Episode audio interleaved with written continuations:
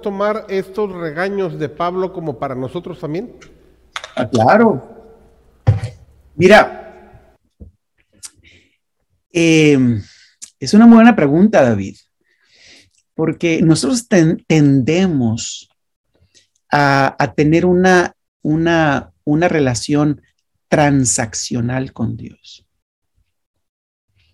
Mira, cuando, cuando algo me pasa y yo le digo a Dios, Señor, ¿por qué me pasa esto si yo he sido tan fiel a ti y tantos años que te he servido mira lo que me ha ocurrido? Esa reacción revela un espíritu transaccional. Yo doy esto, tú me das esto. Revela que de alguna manera sentimos que nuestros, nuestro servicio, fiel, nuestro sacrificio, nuestra, obediencia, nuestra lealtad, de alguna manera es algún tipo de sacrificio que nos hace aceptos delante de Dios. O que de alguna manera nos da algunos puntos, ¿ves?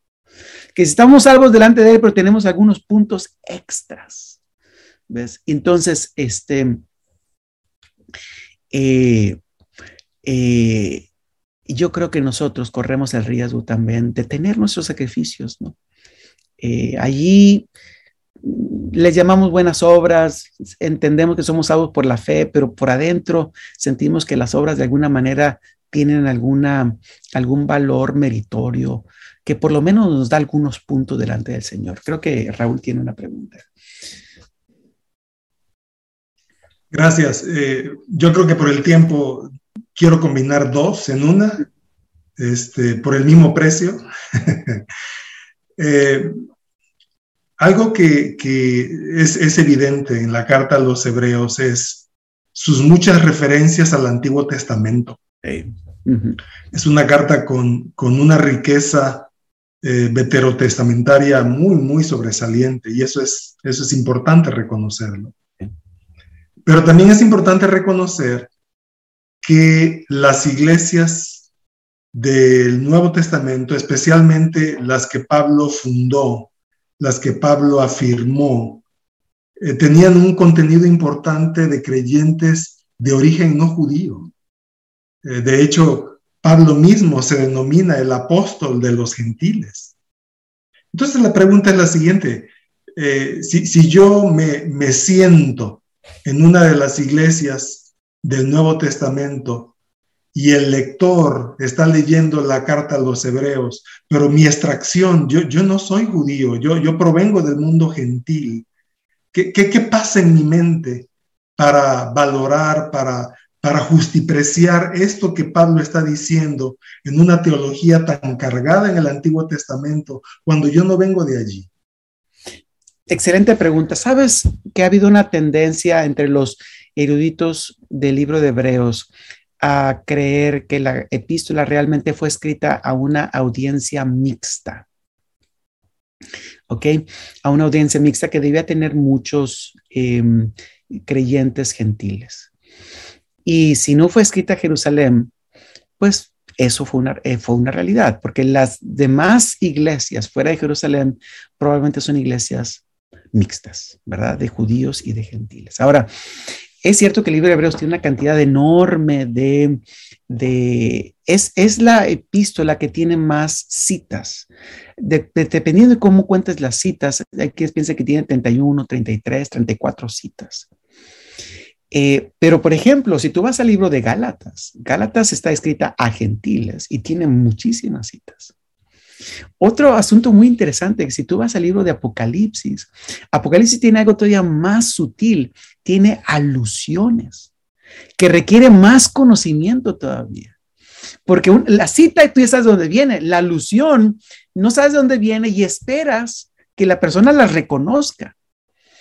Y el libro de Apocalipsis tiene una cantidad inmensa de alusiones al Antiguo Testamento y fue escrita a siete iglesias las cuales la mayoría, sabes, no Éfeso y todas estas que están en, ese, en esa parte de Asia Menor.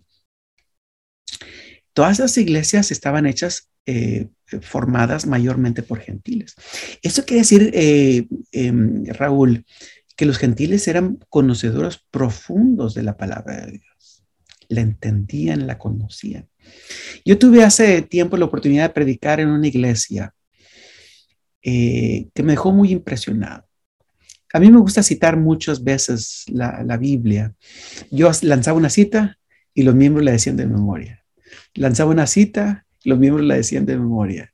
Y, mi esposa me decía, mira, me dice, están, están diciendo las citas. Ella escuchaba, estaba en la, en la, en la, en la congregación. Yo quedo muy impresionado por eso. Yo creo que muchas de las iglesias de Pablo posiblemente eran así, porque así leían, las cartas de Pablo tenían citas al, Antiguo Testamento.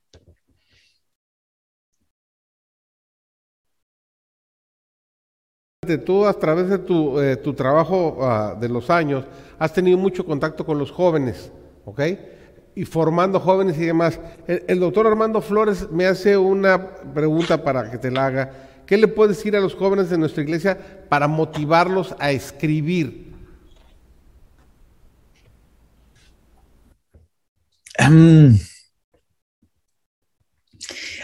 No sé, aquí tenemos también, eh, también eh, Raúl es un, escritor, ¿no? ¿Qué podemos decirles?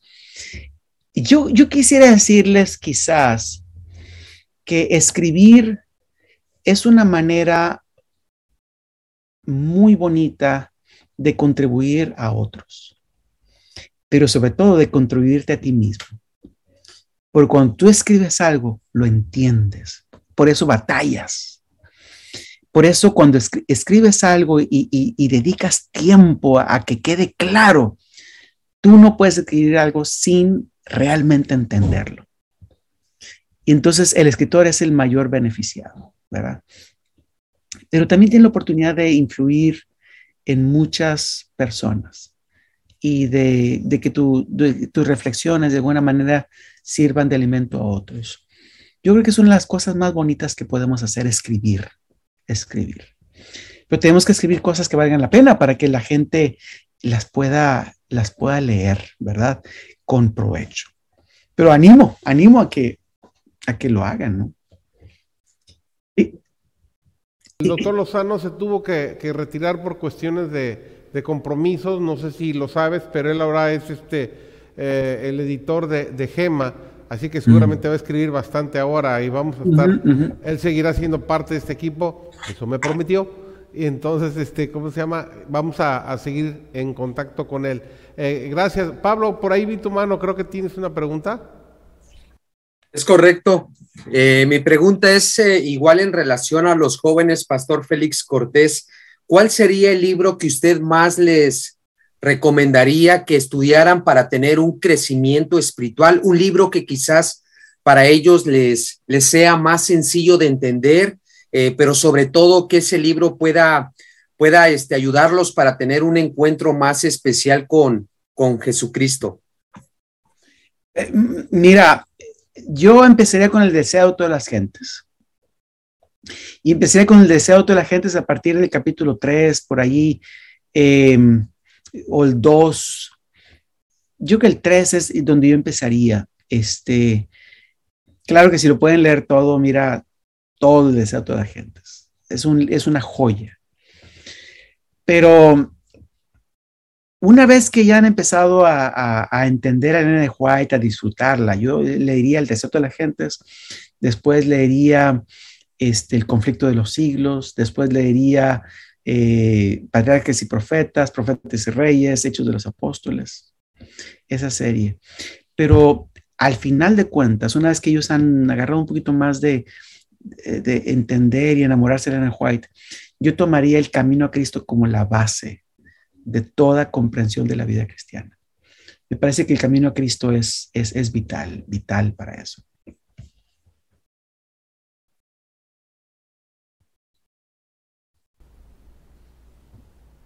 Eh, tu micrófono, no te oímos. Eh, doctor Cortés, en relación a los jóvenes, continuando con el tema de los jóvenes, y, usted hizo, nos hizo una pregunta también a, todos aquí, que ¿qué es lo que resulta más difícil de entregar al dominio de Cristo? ¿Qué, en su experiencia con los jóvenes, ¿qué, ha encontrado que es más difícil para ellos de entregar al dominio de Cristo? Y al mismo tiempo le quería preguntar a usted, eh, eh, qué es lo que le resulta a usted más difícil de entregar al dominio de Cristo, de darle a Él. Eh, gracias, Seth. Yo creo que la, pregunta es la misma para todos, ¿no? El, lo que cuesta más trabajo entregarle a Cristo es el control total de la vida. Es lo que la Biblia llama la muerte del yo. Y Elena White dice que es la lucha más difícil, más la lucha más difícil que debemos de, tener. Em, y esta, ese dominio, es, este, ese, es entregarle a Dios el control total de la vida, toma muchas formas, muchas formas. Para quién hay, para ahí quienes el control total de la vida, decirle, Señor, bueno, ayúdame a confiar que lo que tú quieres que yo haga con mi vida es mucho más emocionante y más, más ah, se me va la palabra, rewarding, ah, eh, lo más que te da más beneficios. Gratificante. Gratificante, Soraya, gracias. Lo más gratificante que aún lo que tú deseas, aún que lo que tú deseas, creer eso. Lo decimos, pero creerlo es otra cosa. Entonces, esa entrega el control total de la vida a Dios es, es, es muy difícil. Pero esa es la clave de la vida cristiana finalmente, es la clave del, éxito total. ¿Tiene algún ejemplo, alguna experiencia de algún joven o suya en la cual el creer es difícil, pero después eh, la gratificación es mayor de lo que se esperaba? Eh, al haber entregado por fe, o sea, por fe haber entregado ese dominio a Cristo. Fíjate que sí, voy a, utilizar una ilustración mía, ¿no? Yendo un poquito adelante con lo que te dije hace un momento eh, de mi historia. Primero debo decir que Dios ha sido extremadamente bueno conmigo. Mira, Dios me ha tratado mejor de lo que yo me imaginaba y este y, Dios ha sido muy bueno, muy, muy bueno conmigo. Pero fíjate que cuando, cuando el bebé se enfermó, cuando el bebé tenía dos meses y medio cuando se enfermó, este, de, cáncer. Y entonces un, un, tumor, era una cosa terrible. Este, y cuando el bebé se enfermó, mi esposa le dijo a Dios, Señor, yo no puedo vivir con esta angustia. Dime si el bebé va a vivir o va a morir. Yo quiero saber si va a vivir o va a morir. Y dice que Dios le dijo que el bebé se iba a morir. Y yo le dije, no, le dije, eso no, no, no, puede ser. O sea, este, nosotros, nuestra, nuestro deber es orar. Y, y yo me puse a orar yo me puse a orar por esos cuatro meses y medio que él duró enfermo. Yo oré todos los días por la curación del bebé. Y dije, Señor, quiero que tú lo sanes, porque hay muchas razones había en mi mente, muchas razones por las cuales este, ese bebé debía vivir. O sea, era completamente injusto lo que estaba pasando. Entonces, este, eh, pero llegó un momento en que eh, yo estaba en la biblioteca, el bebé lo desahuciaron, lo llevamos a la casa porque sabíamos que iba a morir. Llevamos a la casa con una enfermera que estaba allí cuidándolo. Y entonces yo estaba estudiando y un día mi papá fue por mí, que estaba, mi, papá estaba conmigo en ese, en ese tiempo. Y, y, mi papá me dijo, mira, me dijo la enfermera que hoy va a morir el bebé. Ya, ya entró en el proceso, hoy va a morir. Y entonces, este, yo fui a la casa, salí de la biblioteca y fui a la casa. Y entonces, este, mi esposa y yo entramos, tomamos al bebé y, nos quedamos solos, ella y yo, solos. Y entonces, este, eh, pues me arrodillé a orar, nos arrodillamos a orar con el bebé en los, brazos. Y tú le dije, Señor, el bebé está muriendo, pero tú puedes sanarlo, o sea, tú puedes sanarlo, esto es, es una realidad. Y allí yo sentí, no lo puedo explicar, ¿verdad?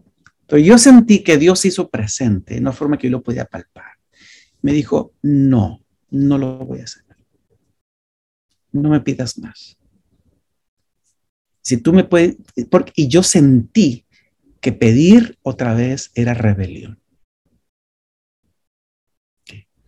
Entonces, este, fue en ese momento que nos levantamos, yo dejé de orar, nos levantamos, invitamos a todos a pasar al cuarto para hacer una oración juntos como familia, ¿no? Y mi esposa ya no podía mantener el bebé, ella estaba muy, muy triste, ¿no? Este, fíjate que lo que mi esposa tenía es lo que yo no tenía. Yo que soy el pastor el que más me revelé a la, a la, a la, a la dirección de Dios, ¿no? Y este, y fíjate que allí eh, eh, yo tomé el bebé en mis brazos. Y fue la primera vez que yo hice una oración. Y le dije a Dios que muchas gracias porque nos permitió tener ese bebé y que se lo entregaba. Cuando yo dije amén, ese murió en ese momento. Y te voy a decir que todavía no entiendo por qué. O sea, no es que haya una razón gratificante por eso. Pero así es la vida. O sea, hay cosas que Dios nos pide y esas hay que entregarlas. Las entendamos o no. Tenemos que entregarle el control total de la vida. Este, sí, eh, yo creo que hay estudiantes o jóvenes que tendrán otras luchas.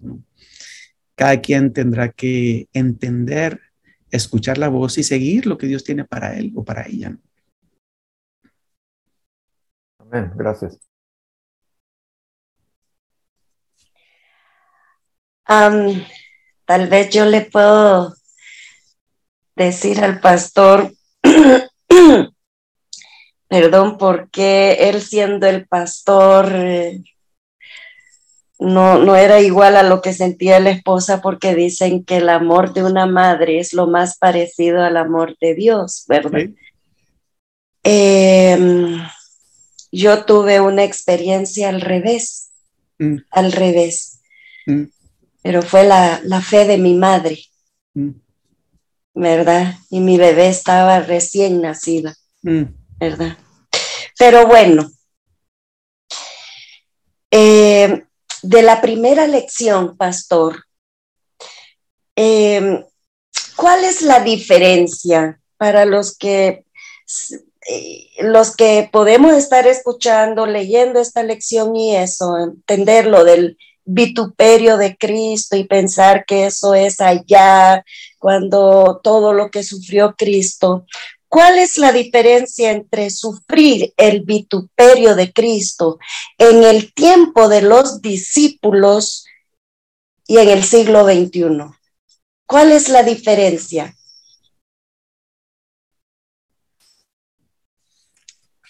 Mira, te voy a leer, deja ver si lo encuentro aquí. Ah, nomás tengo un poquito de paciencia. Eh, voy a hablar en este momento sobre todo a los...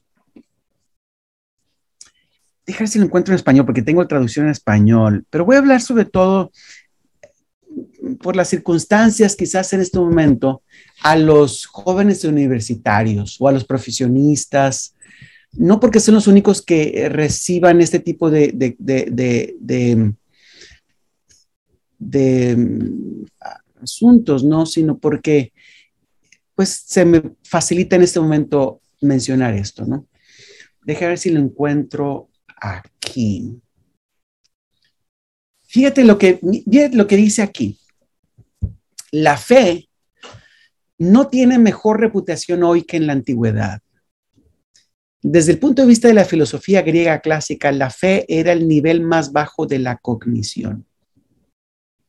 Era el estado de los era el estado de ánimo de los incultos. Galeno, que simpatizaba relativamente con el cristianismo, dijo que los cristianos poseían tres de las cuatro virtudes cardinales. Tenían coraje, es decir, valor. Tenían dominio propio y justicia, pero carecían de fronesis. Y fronesis es la palabra griega para referirse a la perspicacia intelectual. Es decir, aquí no tenían mucho. ¿Qué que en su opinión la perspicacia intelectual era la base para las otras características cardinales. Así que les faltaba lo principal. Celso decía que eh, acusó a los cristianos de ser enemigos de la ciencia. En su opinión, los cristianos eran unos impostores que engañaban a la gente diciendo que el conocimiento es malo para la salud del alma. Porfirio repitió la acusación de Celso protestando que ellos tenían una pistis, es decir, una fe irracional sin evidencias. Y, Julián, y Juliano, eh, exasperado, gritó, no hay nada en su filosofía más allá de la palabra cree. ¿Qué te parece eso en el siglo XXI? ¿Tú crees que hay algo de eso en el siglo XXI? ¿Verdad? Eh, es, es eh, si tú eres un médico, tú tienes mucha, mucha reputación. Si tú eres un, ingeniero, tienes muy buena reputación, eh, etcétera. Tú puedes tener reputación en muchas cosas, pero si tú eres un, un, pastor o un, un creyente, ¿verdad? Va decir, pues, ¿por qué? ¿Qué te pasa? ¿Cómo es que, cómo es que crees, pues? O sea, ¿verdad? Así que yo creo que son las mismas, las mismas, el vituperio de Cristo tiene que ver con eso. Pero los, eh, bueno, podría ir un poquito más allá, Soraya, a los cristianos, de acuerdo a evidencia que tenemos de los, de los padres de la iglesia, los criticaban de ser, eh, de cometer el pecado de incesto, porque se casaban entre hermanos, porque se llamaban unos a otros hermanos. ¿okay? Decían que eran caníbales porque participaban de la cena del Señor, comían la carne y la sangre de Cristo Jesús. Este, y había otras ideas locas, raras, raras, porque ellos este, eran, este, porque ellos eran creyentes. Eh, y por eso cuando Nerón los acusó de haber provocado el incendio de Roma, pues el público fácilmente lo aceptó. Era un muy buen chivo expiatorio. La gente estaba dispuesta. Gracias, doctor. Perdón por mis respuestas largas, pero ahí tienes.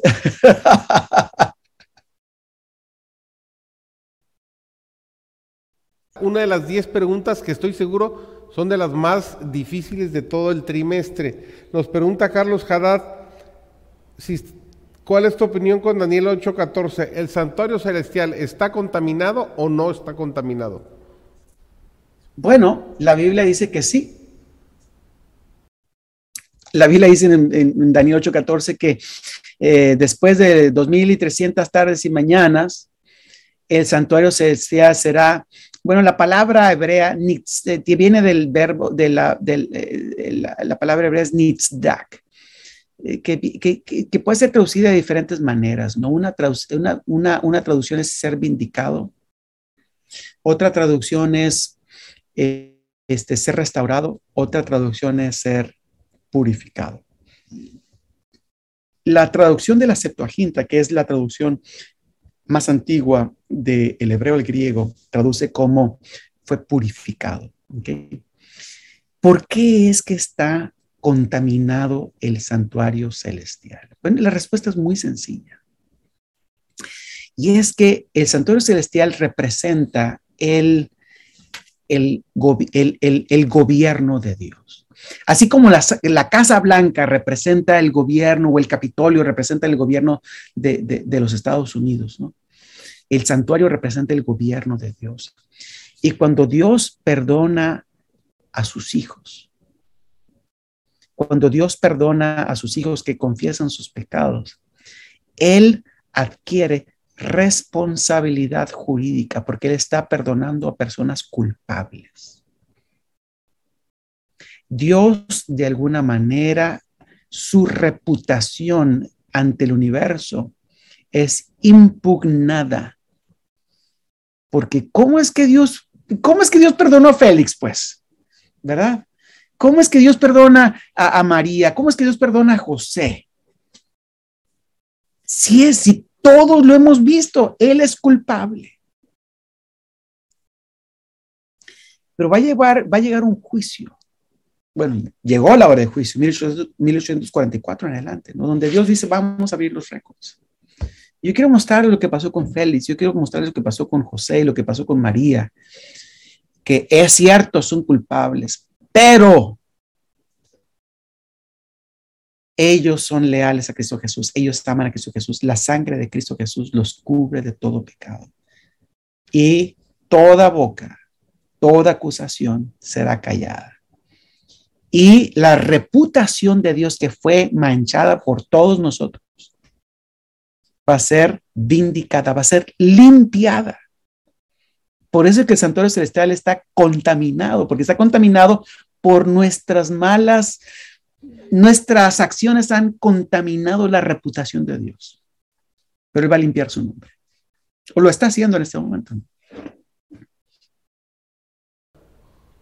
Pastor, quería preguntarle, ¿cómo explicar de una manera más sencilla el hecho de que Jesús a la vez está haciendo el juicio, hace de que, o sea, que Él está viendo los libros y todo eso, y a la vez Él es nuestro abogado?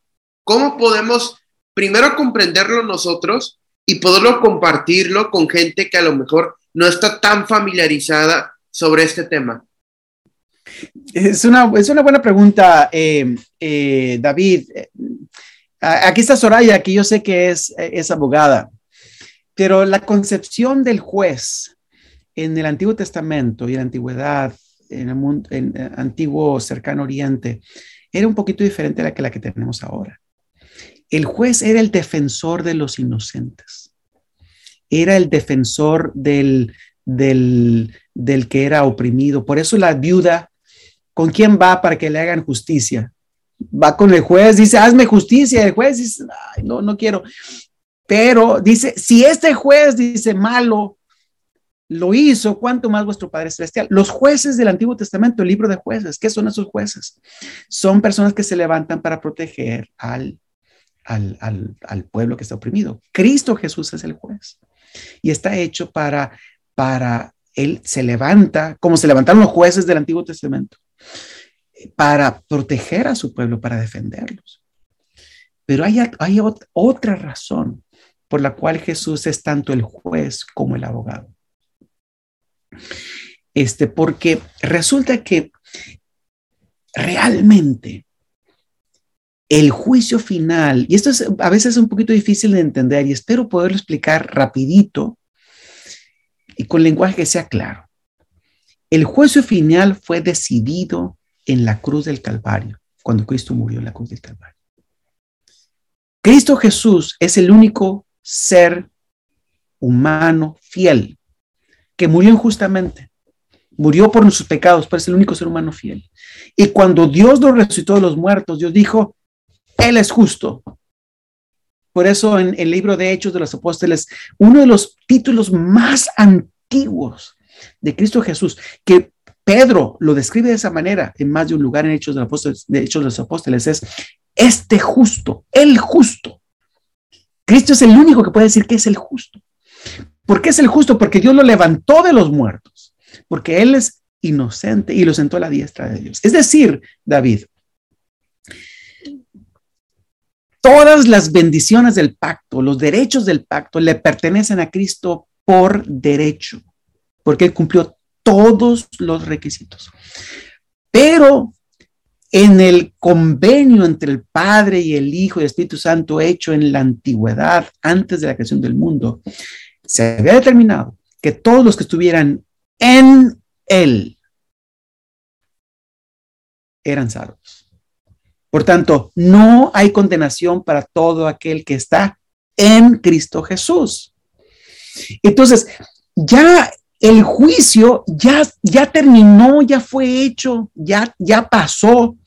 Lo que queda por definir es quién se beneficia o no del juicio. Y es, es definir de si tú y yo pertenecemos o no, si estamos en Cristo Jesús o no. Es lo único que queda, porque ya está definido. Mira, yo recibí una carta hace algunos meses de un, hubo una demanda contra eh, la compañía que creó mi carro, este, porque hubo un defecto y un class action lawsuit, que una, una demanda. y la compañía perdió la demanda. ¿okay? Y entonces yo recibí una carta que me decía, mire, usted es un propietario de, carro, de este carro y este, pues, perdió la demanda y usted tiene derecho a una compensación uh, financiera por, por esto, ¿no? Ahora, era un asunto, no era mucho lo que iba a recibir, ¿no? Pero me dijeron, si usted envía los, los tales evidencias de que es dueño del carro, etcétera, usted es, tiene derecho a recibir una compensación. El juicio ya, la compañía lo perdió. Que ya está determinado. Lo único que queda es si yo quiero beneficiarme de él o no. Es lo que pasa con nosotros, David. Eh, si estamos en Cristo, somos salvos. Si no estamos en Cristo, pues no hay, no hay salvación.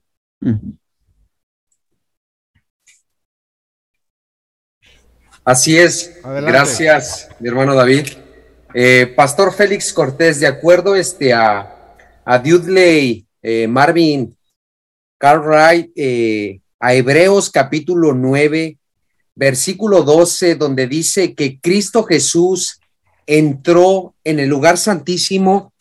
A ver, permítame, déjelo leo textualmente. Hebreos capítulo 9, versículo 12 dice, y no por sangre de machos cabríos ni de becerros, sino por su propia sangre, entró una vez para siempre en el lugar santísimo.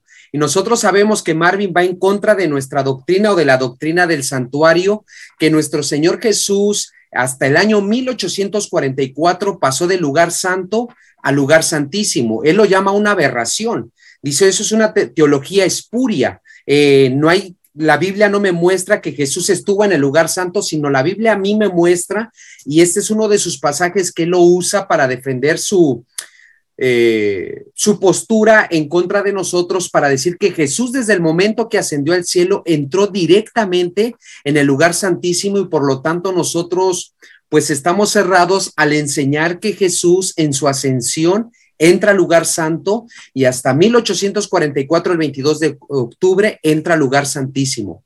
¿Qué podríamos este, decir respecto a ello, pastor? Gracias, una muy buena pregunta. Mira, la traducción eh, de algunas Biblias eh, que dicen que Jesús, de Hebreos 9, 12, eh, déjame, déjame leer aquí, Hebreos 9, 12, donde dice, por ejemplo, entró una vez y para siempre en lugar santísimo. Hebreos 9, 12, lo que dice la Reina Valera 60, la Reina Valera 95.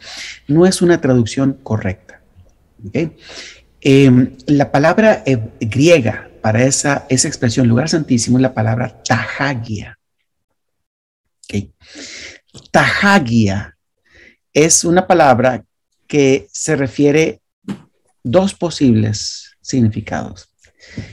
En la gran mayoría de los casos se refiere al lugar, al santuario en general. En una minoría de casos se refiere al lugar santo. Por ejemplo, en Hebreos capítulo 9, versículo 2, Tajaya se refiere al lugar santo. Y cuando se refiere al lugar santísimo, utiliza la expresión Hagia Hagion. Entonces, uh, ustedes pueden leer un artículo en la revista Andrews University Seminary Studies. Fue publicada en 2002, 2003, um, por ahí, por un autor que se llama Carl Cosart, es un amigo mío. Y él hizo un, un, una investigación de la expresión tahagia en los escritos de Josefo, de Filón de Alejandría y los libros pseudopígrafos, es decir, la literatura judía del tiempo de Cristo o anterior al tiempo de Cristo. Y encontró que en ningún caso, fíjate, en ningún caso de más de 100 casos, la palabra tajaya se refiere al lugar santísimo específicamente. En la gran mayoría de casos se refiere al lugar santo, al, al santuario en general, o en algunos pocos casos al lugar santo, pero nunca al lugar santísimo. Entonces, la traducción correcta es que Cristo Jesús entró única vez, una vez y para siempre en el santuario habiendo obtenido redención, eh, eterna redención. Y eso no lo decimos únicamente los adventistas. Tú puedes leer un libro, por ejemplo, Craig Kester, el comentario eh, de Anchor Bible Commentary. Él, él, habla de que esta expresión tajaya se refiere al lugar, al, santuario en general, no al lugar santísimo. Y hay otros también. Llega otra pregunta, ahorita te doy la palabra, Seth. Este, Roberto Gil nos pregunta sobre qué aspectos debe basarse nuestra fe. ¿Sobre qué, perdón? Se debe basar nuestra fe. Y Bueno, yo, yo creo que nuestra fe debe basarse en la palabra de Dios, debe basarse en las evidencias que Dios nos da personalmente de su amor, de su cuidado, de su protección. Yo tengo la convicción de que toda persona recibe alguna evidencia, alguna, alguna evidencia del amor de Dios por él. Y tenemos que vivirlo, aprenderlo, ¿verdad? Aceptarlo. Ok, gracias. Seth, eh, tu pregunta, por favor. Muy bien, eh, doctor Cortés, eh, durante esta semana, el martes, usted nos hace una pregunta acerca de, de qué puedes hacer tú como para fortalecer o mejorar la relación entre los dirigentes y los miembros de tu congregación y con los líderes, líderes de todo el mundo. Y estoy pensando en la conferencia general que ya viene en junio 14, junio 14 que viene eh, la conferencia general que se va a llevar a cabo. Entonces, ¿qué podríamos hacer nosotros? ¿Qué piensas al hacernos esta pregunta? ¿Qué, qué podríamos hacer nosotros para fortalecer o mejorar la relación que a veces eh, necesitamos entre los dirigentes y los miembros de la iglesia y también con eh, los líderes de todo el mundo? Muy buena pregunta, Seth. yo diría que tenemos que aprender a escucharnos. Yo creo que hay que tener una posición de escuchar con atención eh, lo que los dirigentes tienen que decir, ¿verdad? Y los dirigentes tienen que también escuchar con atención lo que los miembros quieren decir. Es, es, un, es un asunto que va de ambas partes. Lo segundo que yo diría es que nosotros debemos de expresar lo que sentimos Dios ha puesto en nuestro corazón. Hay que expresarlo. Eh, por eso existe el Congreso de Acción General. Y, y, los delegados tienen que expresar su opinión. Ahora, toda opinión debe expresarse libremente, pero con respeto, ¿verdad? Pero debe expresarse libremente. Y este, escuchar con respeto. E, esas son las cosas que se me ocurren, ¿verdad? Y, también yo creo que conforme vamos a la acción general, debemos estar abiertos a la, a la dirección del Espíritu Santo. Yo creo que cuando uno le pide al Señor que lo dirija a uno y va escuchando lo que se va diciendo, los argumentos, las discusiones, yo creo que Dios de alguna manera puede ir eh, mostrándonos si estamos eh, sensibles a la voz de Dios, mostrándonos cuál es el camino correcto, ¿verdad? Así que eso, sería mi consejo, Seth. Has comentado lo, de tu bebé. Tengo el caso de un amigo eh, muy, muy cercano que este, en cuestión de menos de dos años perdió su esposa de cáncer, dos hijos de COVID. Él estuvo a punto de morir de COVID. Tiene una hermana con cáncer y su cuñado con cáncer. ¿Qué le puedes decir a una gente que está pasando sobre esta situación? para que crezca su fe. Pero además, cuando hablas con él, te quedas con la boca abierta de la confianza que esa persona tiene en Dios y lo acepta y te lo escribe de una manera que tú realmente te quedas asombrado. Tú dices, ¿cómo una gente que está pasando por un sufrimiento de estos lo puede aceptar de una manera tan confiada en Dios y, te ayuda a, tú mismo crecer como persona? ¿Cómo podemos contagiarnos de esta fe? ¿Qué le dices a una persona que va pasando por circunstancias tan difíciles como esas? Em, fíjate que yo no tengo nunca palabras realmente que uno pueda decir en circunstancias. Yo solamente les digo que los amo mucho, que, que los abrazo y les digo que ayudarlos en lo que más puedan, en formas bien prácticas, ¿no? Y a veces más que preguntar, trato de encontrar las cosas prácticas que puedo hacer este, para ayudar. A escuchar, a veces escuchar es una, es una de las mejores terapias. A veces contar lo que uno le ha ocurrido si ellos le preguntan a uno.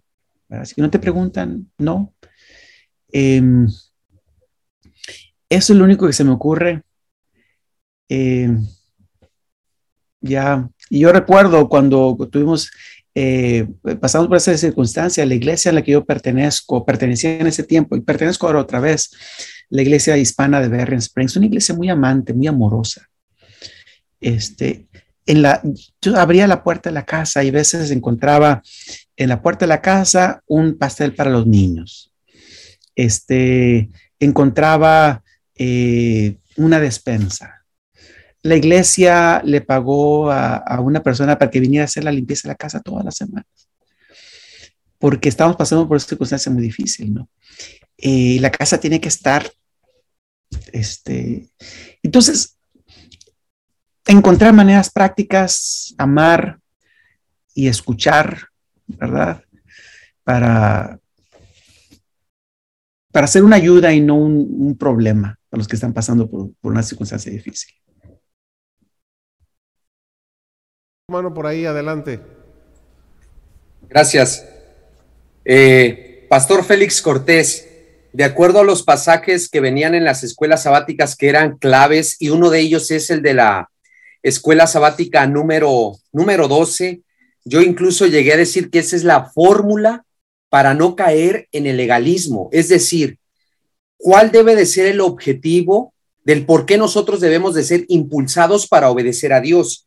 Y uno de ellos está en Hebreos 12:28, así que recibiendo nosotros un reino inconmovible, tengamos gratitud y mediante ella, mediante la gratitud, sirvamos a Dios con temor y reverencia. Y leo Gálatas capítulo 5, versículo 6 porque en Cristo Jesús ni la circuncisión vale algo, ni la incircuncisión, sino la fe que obra por el amor. Es decir, de acuerdo a estos pasajes, nosotros tenemos que obedecer los mandamientos de Dios, tener obras, sí, pero tienen que ser impulsadas por amor y por agradecimiento para no caer en el fariseísmo o, pues sí, ¿no? En el legalismo. Así es. Totalmente de acuerdo.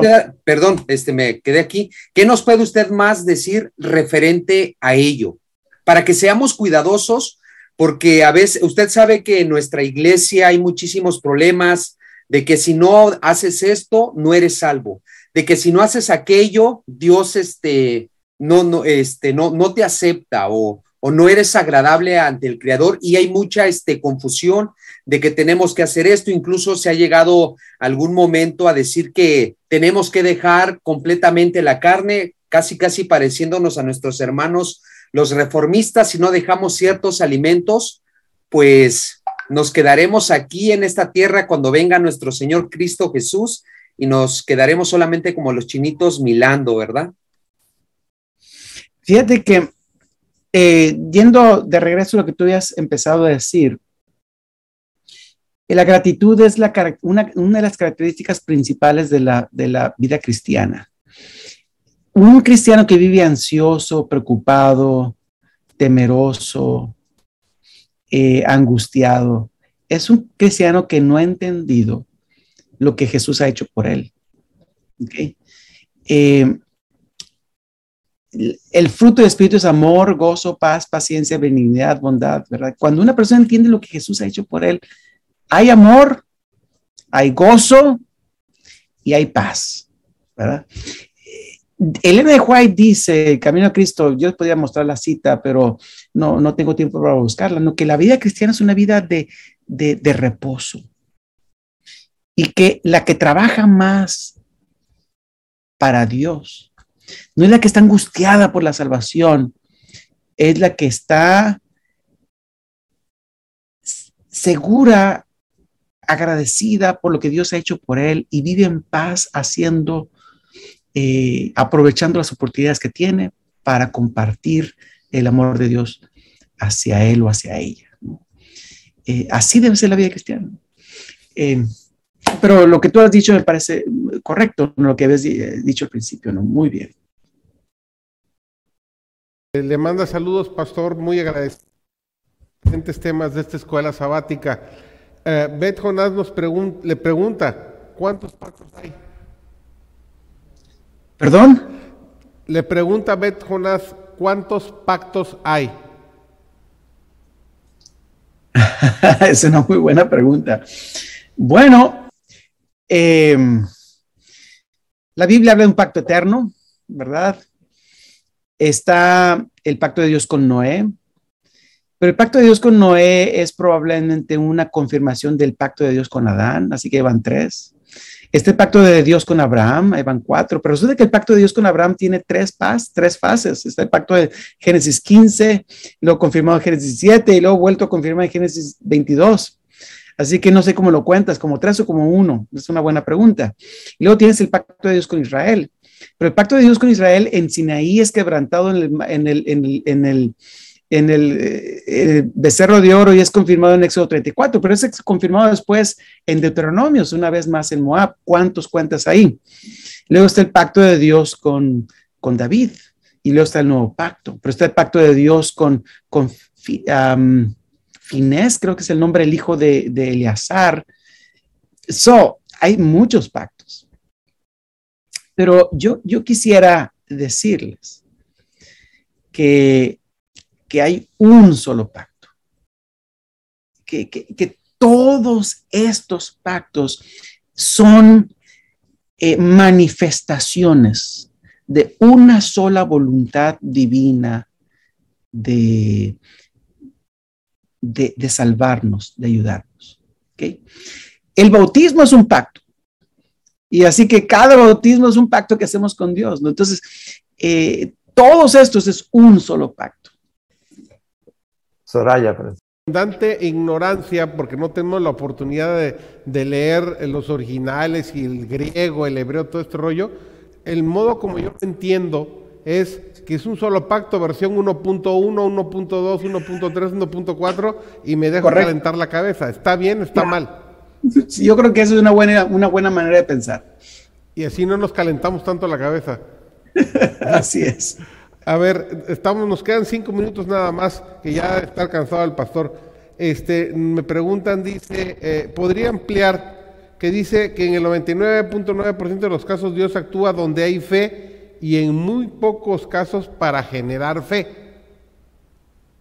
dije yo eso. el comentario de Lázaro Chablé. Dice, es tu comentario de él, dice. ¿Ok? Ok. bueno, eh, no sé dónde está eso. Eh, lo que puedo decir es que em, Dios a veces actúa en formas increíbles, increíbles aún para sanar a personas que no tienen fe o cuya fe es defectuosa. Si quieren leer un libro interesante, eh, lean un libro antiguo de David. Ay, no me acuerdo del nombre de él. El libro fue publicado por, por Apia, se llama ¿Son las curaciones milagrosas de origen divino? Es una pregunta. Y cuenta la historia de el general ese fue el nombre, lo escuché hace muchos años, lo leí hace muchos años, varias. Lawrence Fuller, creo que es el nombre de este general, que era el, eh, era el abogado de las Fuerzas Armadas de los Estados Unidos, de acuerdo a esta historia, que era ateo. Y sin pedir a Dios, una noche lo sana de un cáncer y se convierte. Deja de ser ateo y se convierte, ¿no? ¿Y cómo entendemos eso, no? Ni siquiera pidió, pues y Dios lo sanó. Eh, Dios no sana únicamente a los que le aman. Toda sanación que ocurre en el mundo es porque Dios da el poder para sanar. Y, así que él, él ama a todos, ¿ves? Entonces, hay, hay, curaciones que no son el resultado de la fe de la persona, sino que Dios tiene motivos, razones que no siempre entendemos para sanar a las personas, para darles una oportunidad. Eh, todo lo que Dios hace también es para proveer, para producir más fe en nosotros, al final de cuentas. Quizás es lo que puedo decir en cuanto a eso. Creo que vi tu mano por ahí, Pablo. Y luego Soraya. Ok, bueno, yo, yo creo que ya va a ser la última porque la verdad es de que sí, ya Ya se nos pasó el tiempo y el pastor igual necesita reposo, ese reposo que necesitamos como hijos de Dios, pero también lo necesita el cuerpo, lo físico. Pastor, eh, de acuerdo a la escuela sabática, usted allí argumenta, en lo cual yo estoy eh, totalmente en armonía, que, que nuestro Señor Jesucristo murió la muerte segunda, eh, la muerte que, que aquellos que no acepten a Cristo van a obtener esa muerte, la muerte eterna. en Hebreos 2.9 dice, pero vemos a aquel que fue hecho un poco menor que los ángeles, a Jesús, coronado de gloria y de honra, a causa del padecimiento de la muerte, para que por la gracia de Dios gustase la muerte por todos, saboreara la muerte, la muerte eterna. Pastor, pero ¿cómo es que esa muerte eterna solamente Cristo Jesús la saboreó por tres días? ¿Cómo es que una muerte eterna solamente duró tres días. ¿Cómo podríamos allí argumentar más referente a ello? Es que la muerte eterna no tiene que ver con la cantidad de tiempo que se está muerto. Tiene que ver con la calidad de la muerte, el tipo de muerte. Hay personas que mueren en los brazos de Dios como Moisés, ¿verdad? Hay personas que mueren con la seguridad de que Dios los ama, en paz. Pero hay quienes van a morir apartados de Dios completamente, que es la muerte segunda. Cristo Jesús murió como mueren aquellos, como muere el que cargó sobre él todos los pecados del mundo, los pecados de Hitler, los pecados de las personas más terribles, los más vergonzosos. Murió bajo la ira de Dios, completamente separado de Dios, sin esperanza de resurrección, fíjate. Elena de White dice que Cristo Jesús venció por la fe, porque él, el pecado era tan grande que él dijo, aún mi sacrificio no va a ser suficiente. Pero él creyó en la palabra del Padre, aunque no tenía evidencias, todo era oscuridad. Y por la fe venció consumado es, en tus manos entrego mi espíritu. Es un, es un grito de fe en medio de la oscuridad más profunda. es una cosa increíble lo que Jesús hace en la cruz. Excelente, pastor. Bueno, este, es referente a lo que acaba de comentar, de esa fe poderosa de Cristo Jesús. Pastor, de acuerdo a Apocalipsis 14, 12, donde dice, aquí está la paciencia de los santos, los que guardan los mandamientos de Dios, y dice, y tienen la fe de Jesús, más no dice tienen fe en Jesús. Allí donde dice y tienen la fe de Jesús, se está refiriendo a que esa fe, esa convicción que tenía nuestro Señor Jesús de la promesa, es la misma fe que va a tener eh, ese pueblo de Dios en el tiempo final. Mira, eh, es ese pasaje, sí, se refiere a eso, pero no solamente a eso. Se refiere que tiene eh, la fe en Jesús también hay, ciertas expresiones en todos los lenguajes, hay ciertas expresiones que son ambiguas. ¿Ok? Hay expresiones que significan más de una cosa. ¿Ok? Eh, y esta expresión, la fe en Cristo, significa más de una cosa. Puede significar la fe de Jesús o la fe en Jesús. Este, pistis Jesu, es esa expresión griega, pistis Jesu, ese genitivo. Eh, puede ser eh, traducido como genitivo subjetivo, genitivo objetivo. Es eh, ambas cosas. Entonces, quizás en otro momento podemos discutir ese pasaje, pero sí es la fe de Jesús, pero no solamente la fe de Jesús, sino también la fe en Jesús. Ambas cosas están incluidas ahí. Gracias. Ok, gracias, pastor. Y me voy a tomar el atrevimiento de un último minuto, expresándole mi gratitud. ¿Y en qué consiste mi gratitud? En forma especial en la lección número 11, donde viene el versículo de Hebreos capítulo 12, versículo 2, donde dice, yo me había quedado constantemente por bastante tiempo en la primera parte, puestos los ojos en Jesús, el autor y consumador de la fe. Y después la siguiente parte que ahora ya profundizando más en la escuela sabática y sobre todo en ese versículo que puso usted, que es la esencia de, ese, de esa lección, realmente me llamó muchísimo la atención, donde dice, el cual por el gozo puesto delante de él, sufrió la cruz, menospreciando el oprobio y se sentó a la diestra del trono de Dios. ¿Cuál fue el gozo que Jesús sintió o cuál fue el gozo que él vio a futuro? Y allí lo, lo expresa usted y realmente a mí me impactó y me llevó este, a Isaías 53, 11 y que quiero compartirlo para nuestros hermanos para que mediten más en ello.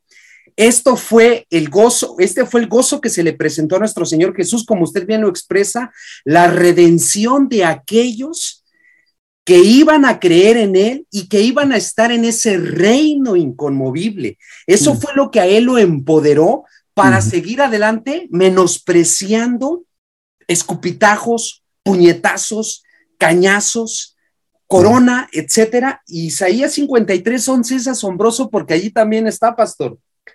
Verá el fruto de la aflicción, el capítulo 53 mesiánico, verá el fruto de la aflicción de su alma y quedará satisfecho.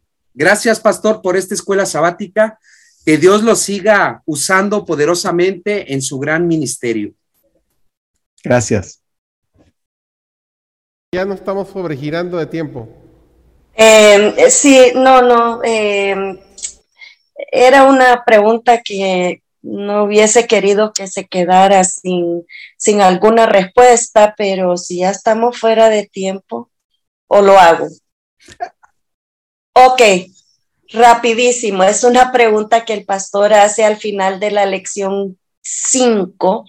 Eh, y yo se la, vuelvo, se la tiro de regreso a él. ¿Cuál es la relación entre la observancia del sábado y la justificación por la fe? Es, eh, déjame ver si lo puedo expresar de la forma más concisa, pero que sea significativa yo creo que la expresión más completa, la expresión más culminante de que somos justificados por la fe es la observancia del sábado. Porque, ¿Por qué guardamos el sábado? Porque creemos en Jesús. ¿Por qué descansamos? Porque Jesús me perdonó, por eso estoy en paz.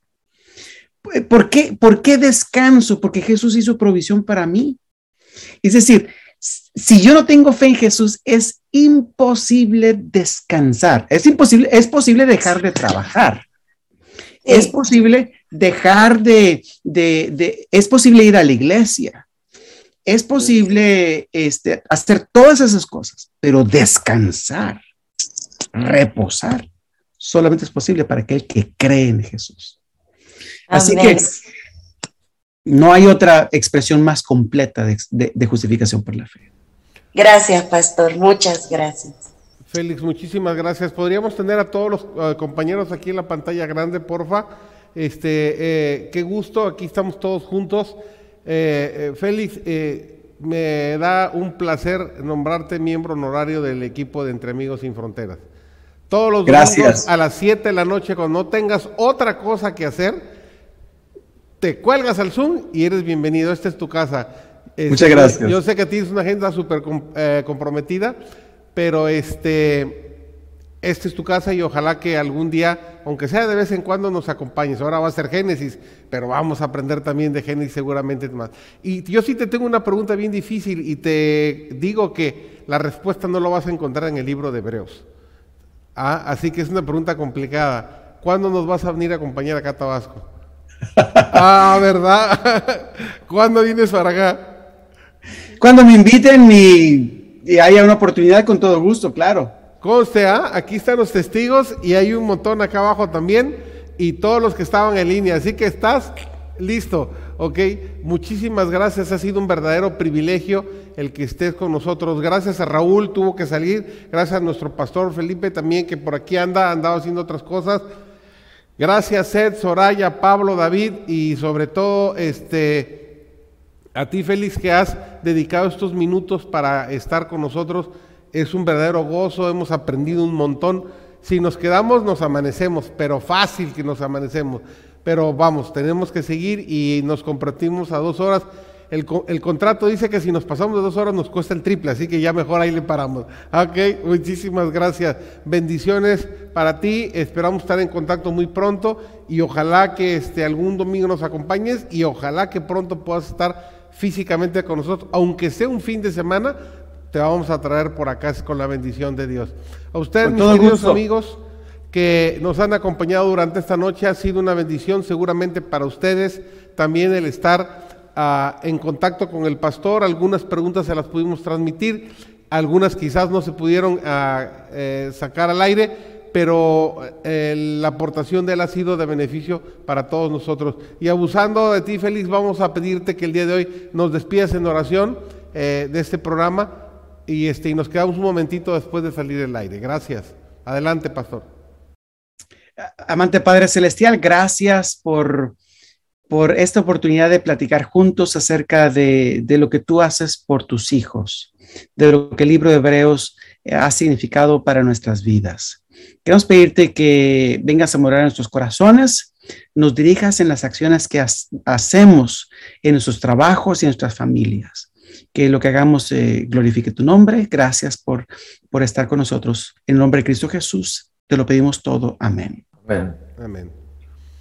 Nuevamente, gracias a todo el equipo, gracias a usted por habernos acompañado y está invitado próximo domingo 7 de la noche. Aquí estaremos con el programa Entre Amigos Sin Fronteras para comentar el estudio de nuestra nueva lección, el libro de Génesis. Hasta la próxima, Dios lo bendiga.